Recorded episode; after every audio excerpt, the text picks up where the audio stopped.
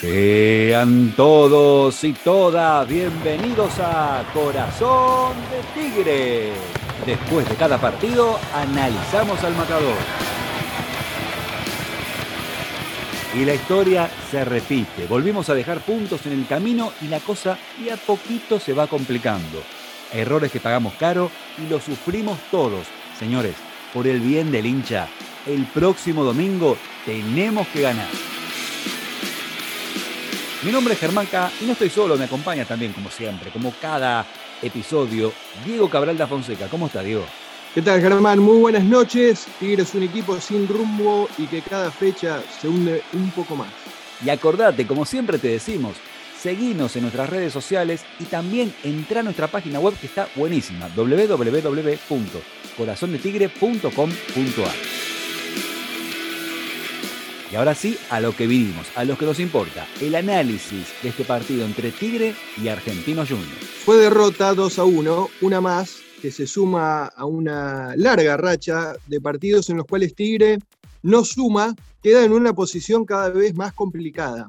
Ya sea la tabla del campeonato, empieza a apretar la tabla de los promedios. El equipo va bajando posiciones peligrosamente y estamos llegando a una zona de riesgo. Teníamos la ilusión, después de haber jugado una final, de haber jugado un aceptable torneo desde la vuelta a Primera División, en la cual creo que el último triunfo importante en fase regular de Tigre fue ante Huracán, el último, como digo siempre, partido en el cual Tigre hizo algo por Tigre, y después obviamente el gran triunfo en el Monumental, y no mucho más para rescatar desde esa época hasta hoy. Inclusive dejaría de lado el partido con triunfo en Santa Fe, donde Tigre, si bien cosechó los tres puntos, pero la pasó, la pasamos mal buena parte del partido. Hoy la situación es agobiante, se padecen ya los partidos de Tigre porque se repiten, sobre todo el trámite.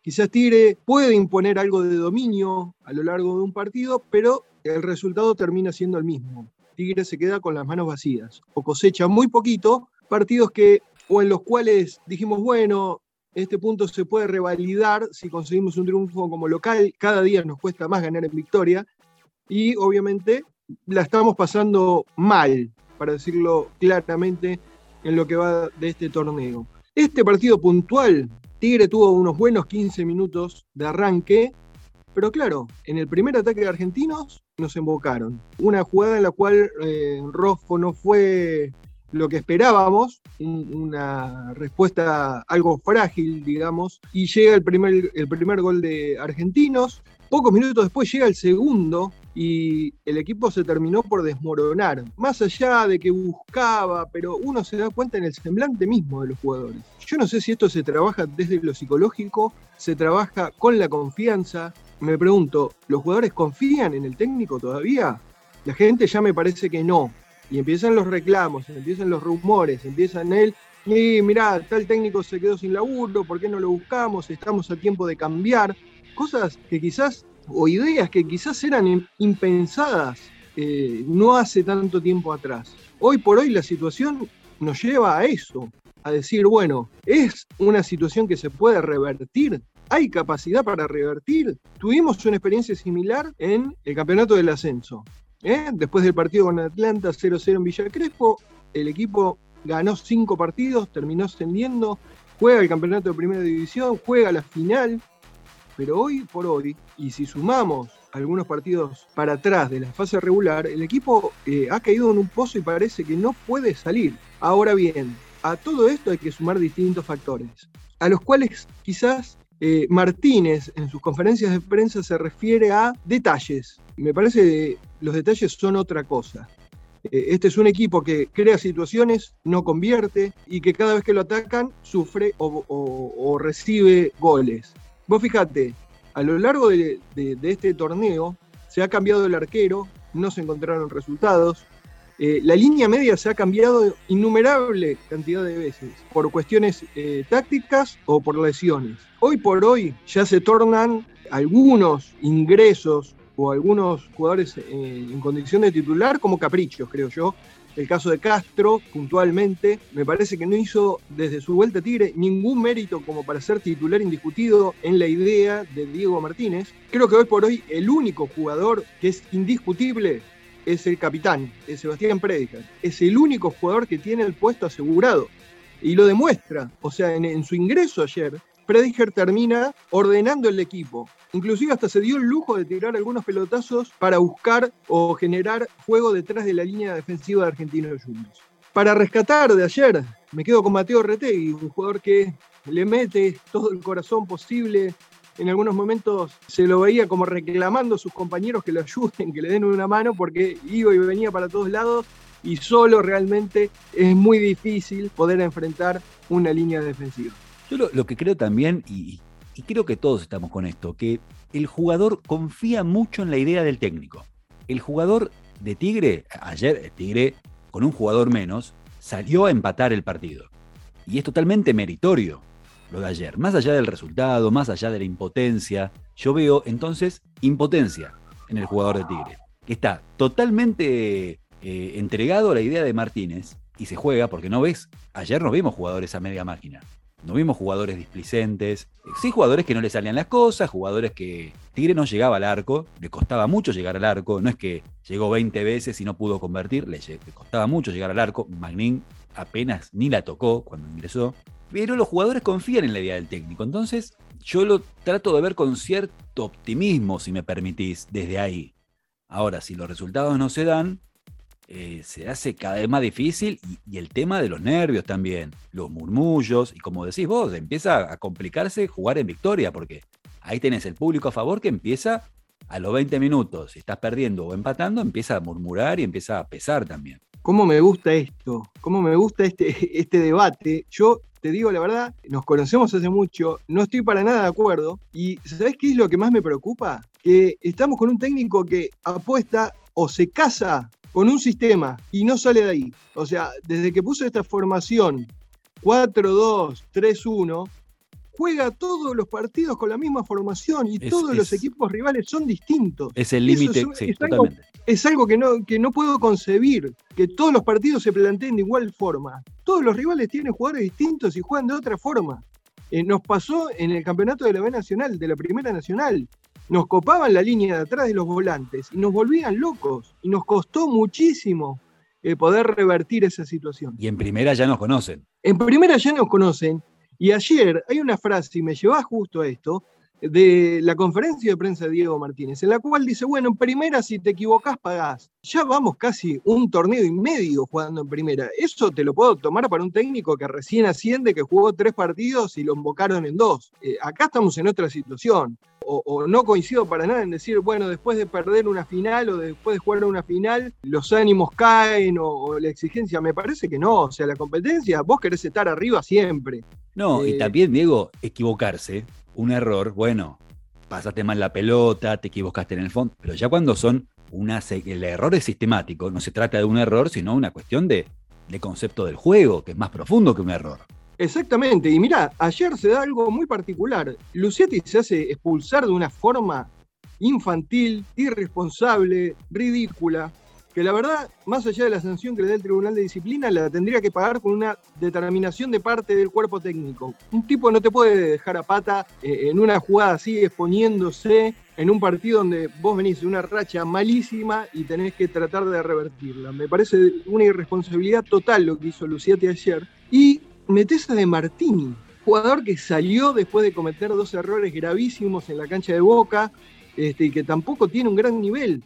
Entonces, tenés jugadores, Castro titular indiscutido, es reemplazado permanentemente, o sea, todos los partidos termina saliendo. ¿En cuántos partidos salió aplaudido Castro? Me parece que no muchos. Bueno, y no es que me la agarro con Castro porque tengo una cuestión personal, es una cuestión de rendimiento. Eh, me parece que es lo que evaluamos. Así como alguna vez dijimos que Menosi estaba muy flojo, hoy por hoy está levantando. Ayer en la noche, los centrales, el primer tiempo tuvieron un, partido de pesadilla. Los primeros 45 minutos fueron terribles. Eh, Argentino Juniors hizo lo que quiso con la defensa de Tigre. Y después en el segundo tiempo sí hay que reconocer que Cabrera levantó, se pudo acomodar un poco más. Después, en la línea media, me quedo con Menossi como un jugador que se mostraba permanentemente como que quería intentar hacer algo. X Fernández que trota, me la das, te la devuelvo, pero nunca hay un pase que quiebre a la defensa rival, un pase que lastime, un pase incisivo. Eh, Tigre no quiebra a nadie en cuanto a juego, no sorprende a nadie. Me parece que ese es otro punto que también hay que cambiar, o sea, tenés que tener un lanzador, un tipo que te busque dañar quebrar a una línea defensiva y más en una cancha como la de ayer, que es una cancha muy chiquita y que tiene muy poco espacio para poder jugar. Y termina Tigre totalmente desdibujado, tratando de jugar o sumar, mejor dicho, jugadores ofensivos. Pero ¿a dónde los ponemos a los jugadores ofensivos?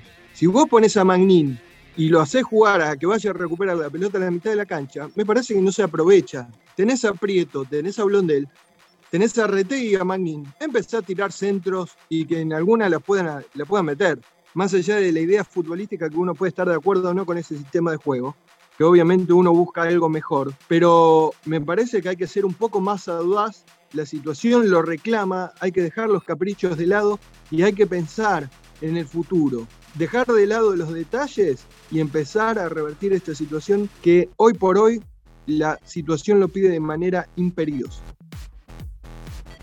Y ahora en Corazón de Tigre vamos con el podio, los que consideramos los tres mejores. El puesto número tres es para... Sí, déjame Germán antes hacer una aclaración que me parece que me va a cubrir de quizás alguna crítica por lo que pueda llegar a decir o por los jugadores que pueda nombrar. Eh, es cierto que Tigre creó situaciones y su porcentaje de eficacia es muy bajo. Una vez hecha esta aclaración, voy a nombrar a los tres jugadores que para mí se destacaron, aunque sea un poquito, sobre el resto de sus compañeros. Me voy a quedar con Lucas Menosi, nuevamente integrando el podio de Corazón de Tigre, un jugador que en el caso de ayer y justamente hablando de esto de la eficacia, eh, no encontró el arco nunca, todos sus remates se fueron muy lejos, pero en cuanto a juego, en cuanto a la organización, intentó siempre mostrarse libre, pedir la pelota, tratar de, de ponerse el equipo al hombro, como se dice habitualmente, y tratar de llevar el juego hacia el arco rival. Y, cómo está ganando en confianza también, más, cada vez más. Mirá, eh, es una cuestión de toda la vida. O sea, vos necesitas el apoyo, vos necesitas que alguien te dé una palmada en la espalda y te diga, dale, Germán, dale para adelante. Si vos estás en un momento que las cosas no te salen y quedás excluido y las cosas no te van a salir, vos podés demostrar que podés mejorar tu rendimiento siempre y cuando juegues. Eh, caso contrario, se hace muy difícil. Y sobre todo, esto queda en claro con los goleadores. Eh, un tipo no mete goles, bueno, lo sentás en el banco suplente todos los partidos y difícilmente pueda revertir la imagen, teniendo en cuenta además que el goleador vive del gol. Ahora el puesto número 2. Y acá también otro de los jugadores que me parece que tuvo gran sacrificio, que trató de meter en todo lo que pudo, a diferencia de su compañero en el otro extremo, que fue Facundo Colidio. Eh, las cosas no le salieron bien a Proti, Colidio fue mucho más activo, tuvo mucha más participación en cuanto a correr, meter, tratar de llevar la pelota también. Eh, tuvo algunas situaciones de gol, en todas lamentablemente definió mal, pero me parece que fue otro de los jugadores que generó algo en este equipo de Tigre, en este flaco equipo de Tigre que estamos viendo hoy. Y cerrando el podio, el puesto número uno. El puesto número uno, y se lo vamos a dar al, al jugador que se hace cargo de las más difíciles, que agarra la pelota en los penales, que se para frente al arquero y que convierte, que cambia los penales por gol. Hablo de Mateo Retegui, otro jugador de gran sacrificio. Insisto con esto, me parece que muchas veces queda muy solo y tiene que bajar, tiene que sacrificarse, fajarse en la mitad de la cancha con los volantes. Me parece que tenemos un, un gran jugador hoy por hoy y que está teniendo, bueno, tratando de aprovechar al máximo las oportunidades que tiene, pero obviamente me parece que si tuviera un mayor abastecimiento de parte de los volantes, Tigre juega sin enganche, pero si tuviera un jugador que le acercaría un poco más la pelota, me parece que eh, su rendimiento sería aún mejor.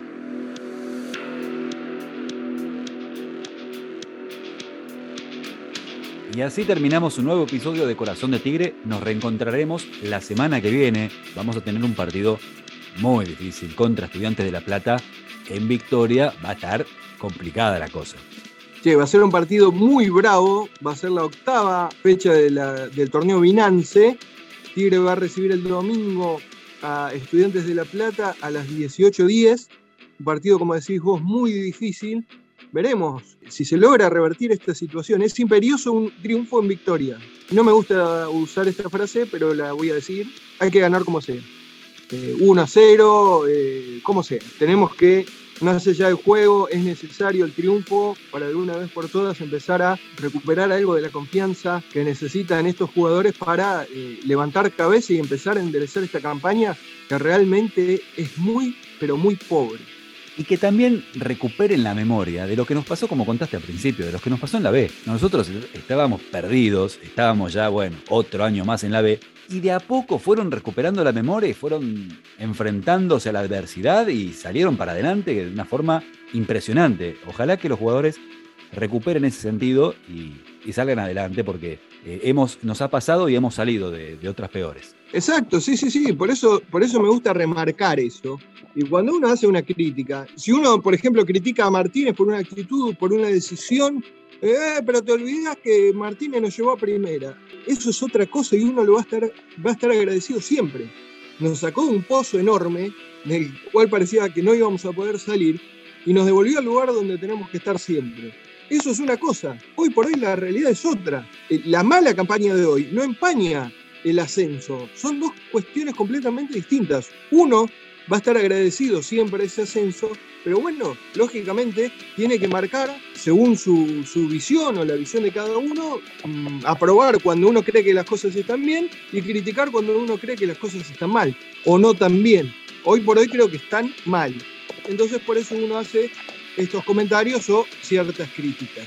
Eh, un partido en el cual seguramente Prediger va a ser titular. Me gustaría ver la mitad de la cancha con Prediger y Menosi ¿eh? en el círculo central que se reparta en el medio entre ellos dos, que descanse X Fernández y ver qué es lo que pasa. Eh, hay algunas especulaciones con que se podría o podría llegar a salir X Fernández con un tema de alguna operación que pueda llegar a ser Boca.